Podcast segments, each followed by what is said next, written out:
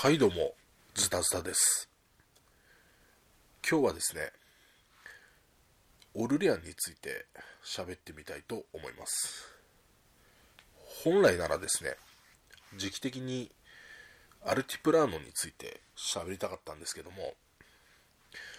アルティプラーノを喋る上で、どうしてもオルレアンに触れておかないと、まあちょっと難しいであろうと。えー、どういうところが変わってるんだろうとか、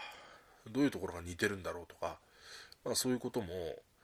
えー、聞きたい人もいるだろうなと思ったので、えー、でもそのアル、アルティプラーノ会で、そこら辺を全て網羅すると、あまりにも時間が足りないと。そういうところが一つ。あと、まあ、オルレアン、まあ私も大好きなゲームなので、えー、もともと、まあ喋っておきたかったんですよね。うん。で、まあ喋ってないのであれば、まあいい機会なので、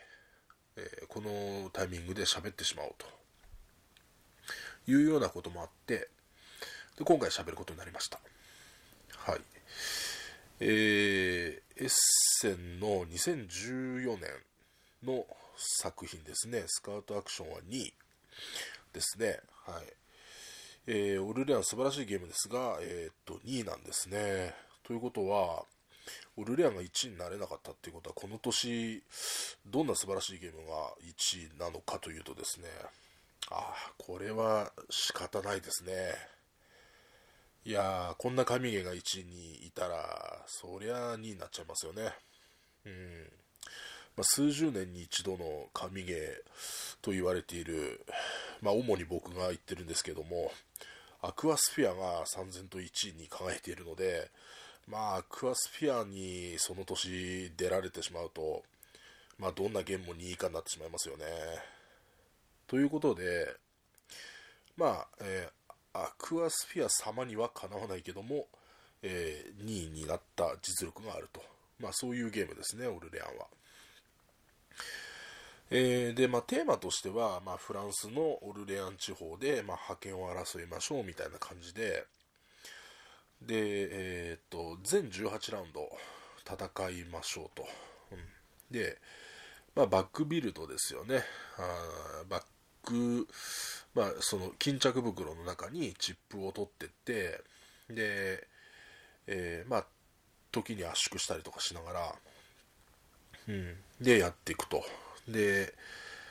えー、まあ、同じ時期にね、ちょうど同じ時期にヒュペルボレアっていうのも出たんですけどね、うん、私も一回やったことあるんですが、まあ、若干あっちの方はアメゲー感がありますね。うん、まあ、コマもそうですし、ボードの中央部のところをね、そのそのラウンドをこう維持し続けたらプラス何点みたいな感じで、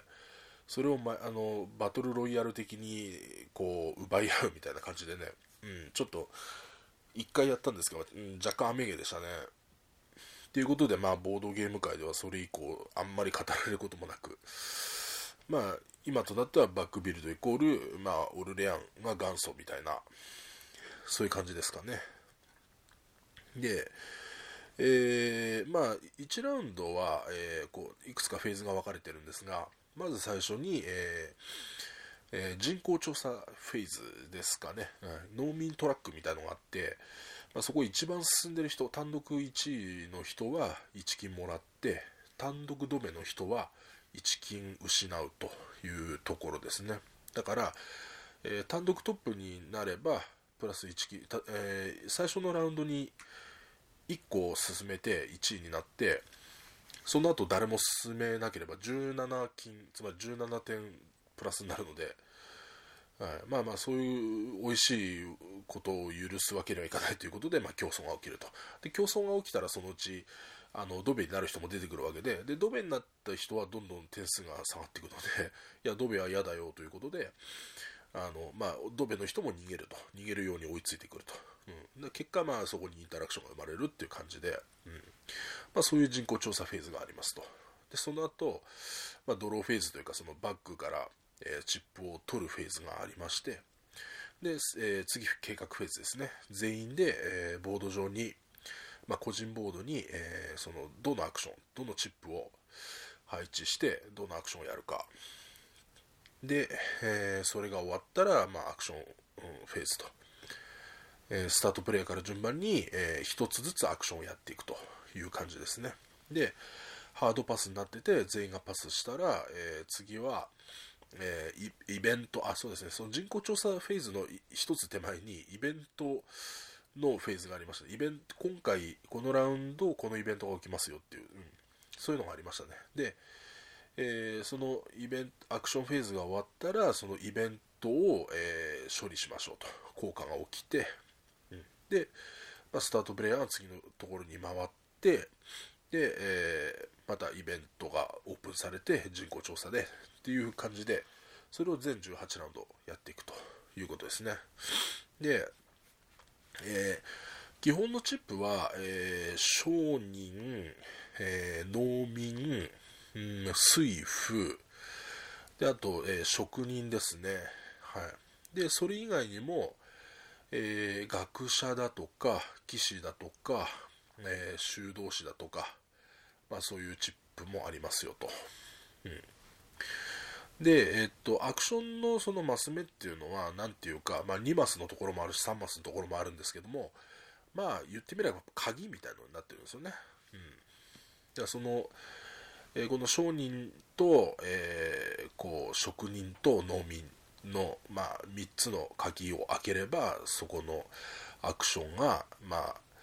こうロックが解除されますよみたいなそんな感じになってるので、うんまあ、鍵が合うようにちゃんとチップを合わあの置かないとできないということですよね。で、アクションしたらば、えー、まあ、チップ取らないとこもあるんですが、まあ、大概のところは、えー、そこの、えー、対応するチップを取ってそこのトラックのコマを1個1段階動かしてで効果が起きてでその取ったチップとあのアクションに使ったチップは全部バックに返すと。いうことですね。でそれそれをまあ1手ずつやっていくと。いうことですね。うん、で、あの、えー、いわゆるドミニオン的な、その、えー、デッキビルドとの、まあ、オルレアンの違いとしては、えー、バッグの中に取ったものと使ったものを入れていって、で、またランダムに引いてくるっていうことなので、あの、まあ、ドローの枚数以上に袋の中にチップがあった場合に、えー、当然、運武天武なんですよね。うん。まあ、運武天武は、あの、ドミニオン的なゲームでも、同じは同じなんですが、えー、次の、こう、今のドローで引けなくても、山札にはカードが残ってるので、次のドローで引けるだろうと。で、その次のドローでも引けなくても、まあ最後もう山札こんだけしか残ってないから、さすがに絶対引くよねっていうまあそういう計算が成り立つわけですよね。だけど、バッグビルドなんで、あの、何引いてくるかわかんないんですよね。うん。だから最悪、せっかく取った修道士、まあ、オールマイティのチップなんですけども、えー、それが、えー、こう、引けども引けども引けないみたいなね。うん。ほら、こんな、なんか毎回バッグの中のほぼ7割ぐらい引いてるのに、全然修道士来ないんだけど、みたいな。そういうことも、まあ、起こりうると、うん、いうのが、まあ、オルレアンの、はいまあ、特徴というかね、あの、ドミニオン的なデッキビルドとはまたちょっと違うところですね。うん。まあ、それゆえに、あの、ドローする枚数を増やすこととか、えー、デッキの圧縮ですね、が、まあ、より重要になってくるみたいなところもあって、で、そのお城アクションっていうね、その騎士の駒を取って、あの、チップを取ってくる、そのお城アクションっていうのをやると、えー、最初は4枚までし、4枚しかドローできなかったのが、まあ、最高8枚までドローできるようになると。でそれプラス、その、えー、市役所っていうところでチップを圧縮してね、まあ、あの、事前事業にこう出して、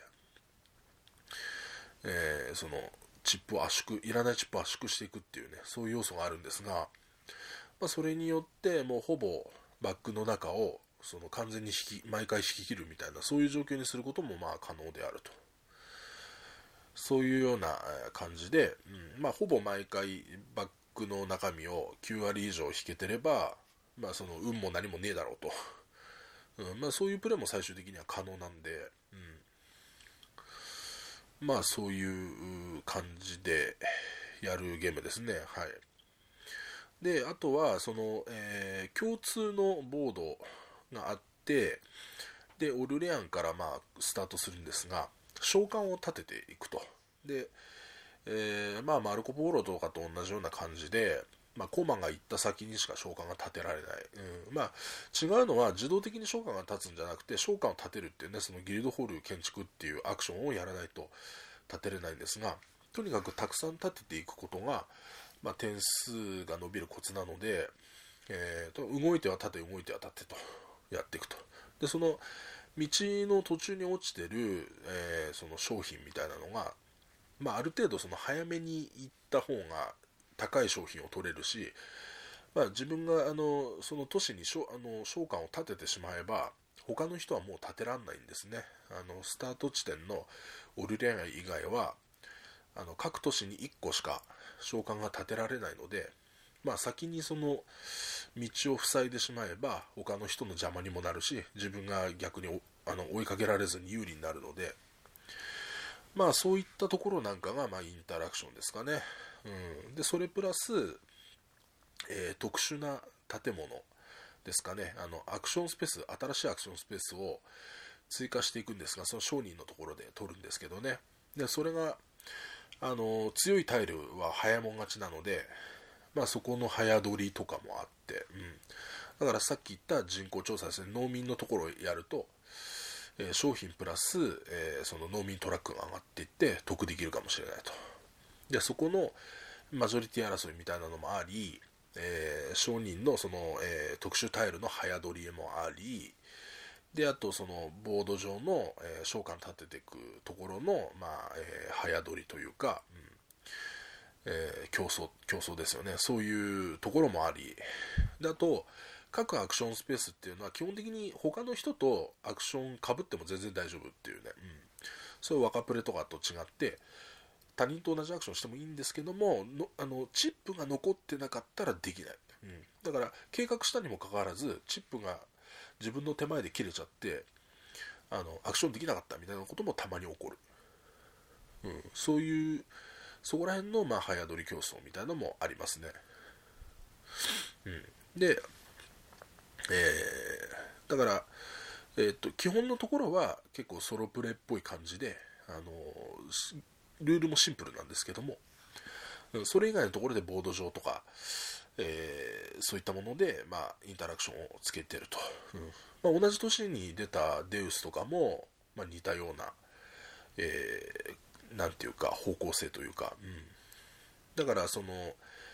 えー、っとやりたいアクションができなくてなんかムキってなるっていう要素がなくて、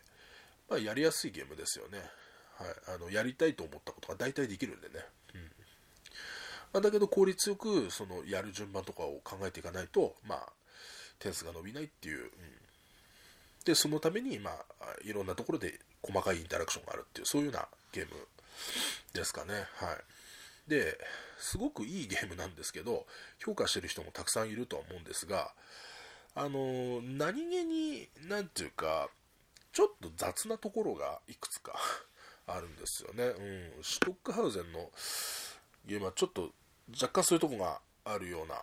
気がします。うん、で、まあ、その雑なところいくつかっていうのは、えー、例えば、イベントが、えー、5種類3枚ずつあるのかな。5, 5種類、うん5えー、違う。5種類3枚ずつ、6種類3枚ずつ、サブ68だから、そうですね、6種類3枚ずつあるんですけども、完全ランダムなので、同じイベントが序盤に3回連続で来るとかいう可能性だって一応あるんですよね。うん、で、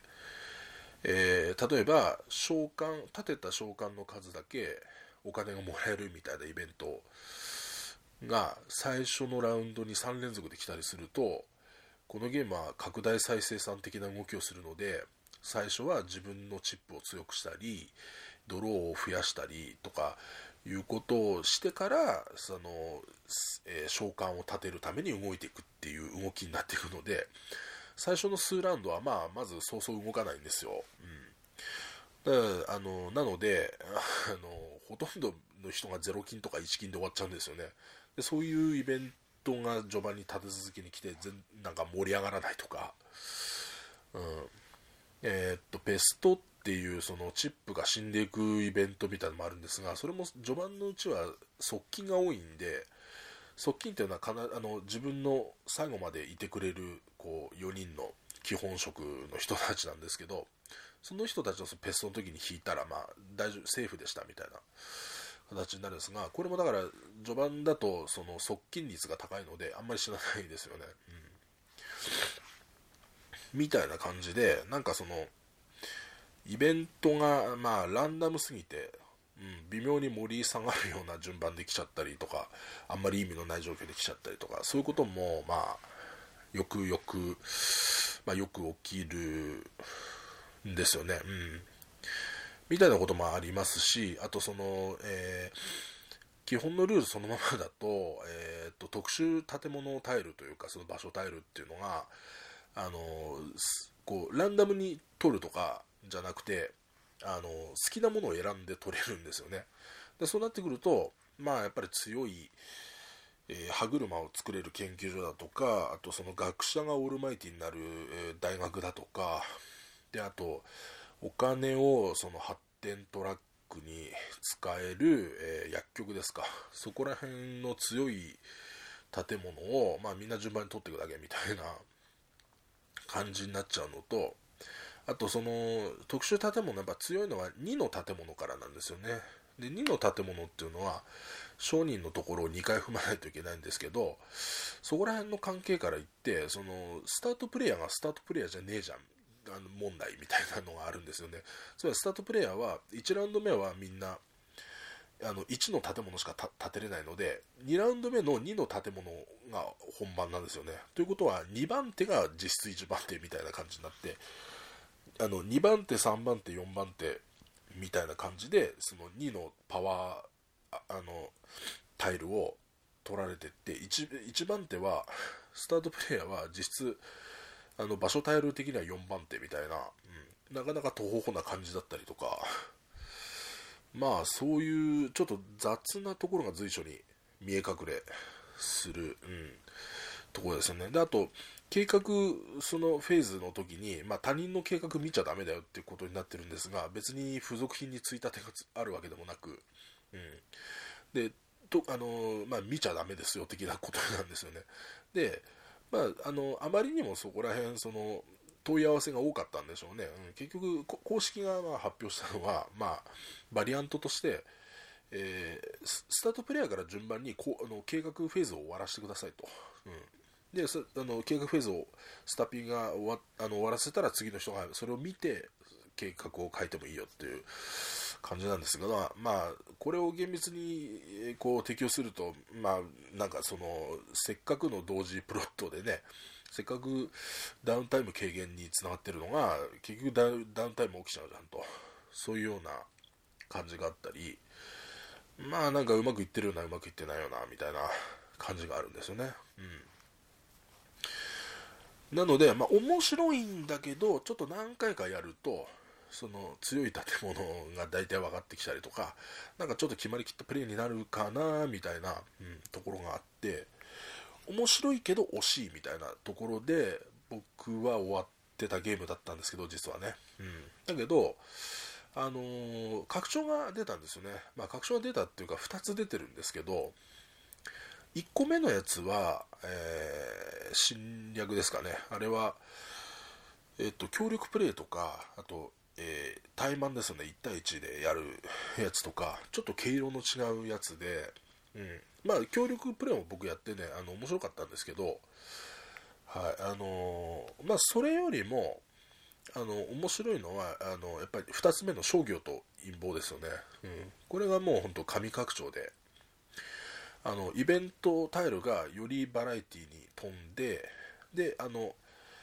こう、えー、レーベヘルツなんかでおなじみの AABBBBCCCCDDDD みたいな感じで、そのそれぞれシャッフルして、イベントがある程度まんべんなく来るように。で、しかも後半になるほどいいことも悪いことも派手になっていって、よりダイナミズムが出るようにね、なったんですよね。うん。最初からやっとけよっていうね、そういうそういうとこなんですけども、うん。まあそれで、お金ももうほとんど点数でしかなかったたオルレアンにですねお金を使ってチップを買ったりとかお金を使ってあのトラックを進めたりとかそういうお金で買い物するみたいなイベントとかも付け足されて、まあ、よりちょっとその何ていうかゲームとして華やかになった、うん、そういうようなところもあって、えー、っとすごく良いですね。あとその奉仕ボードをですね新しい奉仕ボードがですね前だとその埋めてお金もらうぐらいでで埋め切ったら市民タイルもらえるよっていうそんなぐらいしかなかったんですけどもあのそれが、えー、いあのいきなり歯車をもらえたりとかですね。であと、えー、いきなり場所タイルもらえたりとか、うん、いきなり市民もらえたりとか。でその水夫をこうあの奉仕ボードに出したら水路移動できたりとか。すごいバリエーション豊富になって単に市民もらえるだけじゃなくて圧縮できるだけじゃなくて、えー、とその効果が結構派手なので、うん。まあ、よりダイナミックさとあとそのよりそこの早取りっていうかねその奉仕ボードの早取りみたいなのも前よりもかなりその、えー、重要になって、うん、であの先に行った方が強いっていう例えばたくさんより強くてあのたくさんの場所をタイルを取れるとかよりたくさんの歯車を取れるっていうあのことがあるからこそ一番最後に置いた人がそこの最後のボーナス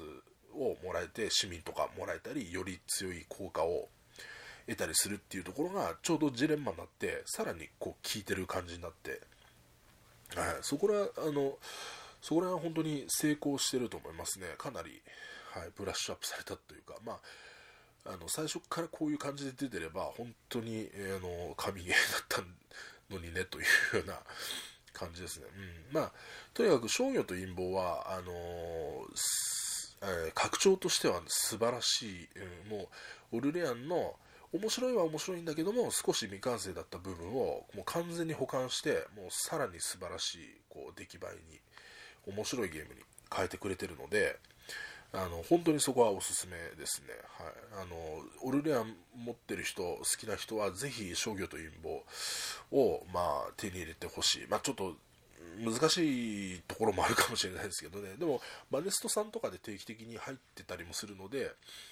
えー、欲しい人はまあちょいちょい覗いてみればいいんじゃないでしょうかということですね。はい。うん。まあそこら辺がウルレアンの、はい、特徴というか、うん、面白いところだったり、あとその、えあの商業と陰謀っていう2番目の拡張が神拡張だよと、うん、そういうような感じですね。うん、で、まあ、あのウルレアンは、まあ、未だにちょいちょいやりますし、あの結構もう何十回も、2、30回は、もっとかな、50回ぐらいは多分遊んだと思うんですけど、うん、あのいいゲームです。はい、まだまだ遊びたいし、うんあのこれからもやっていくと思いますよ、僕は。うん。それぐらいいいゲームですね。はい。最初から商業と陰謀込みで出てたら、もしかしたらアクアスフィアの1位も危うかったのか 危うくなかったのか、はい。わかんないですけども、うん。まあ、それぐらいいいゲームですね、と。うん。いうところで、まあ、ちょっと今回は、えー、これで、まあ、あの終了にしておきますと。はい。それでは、また。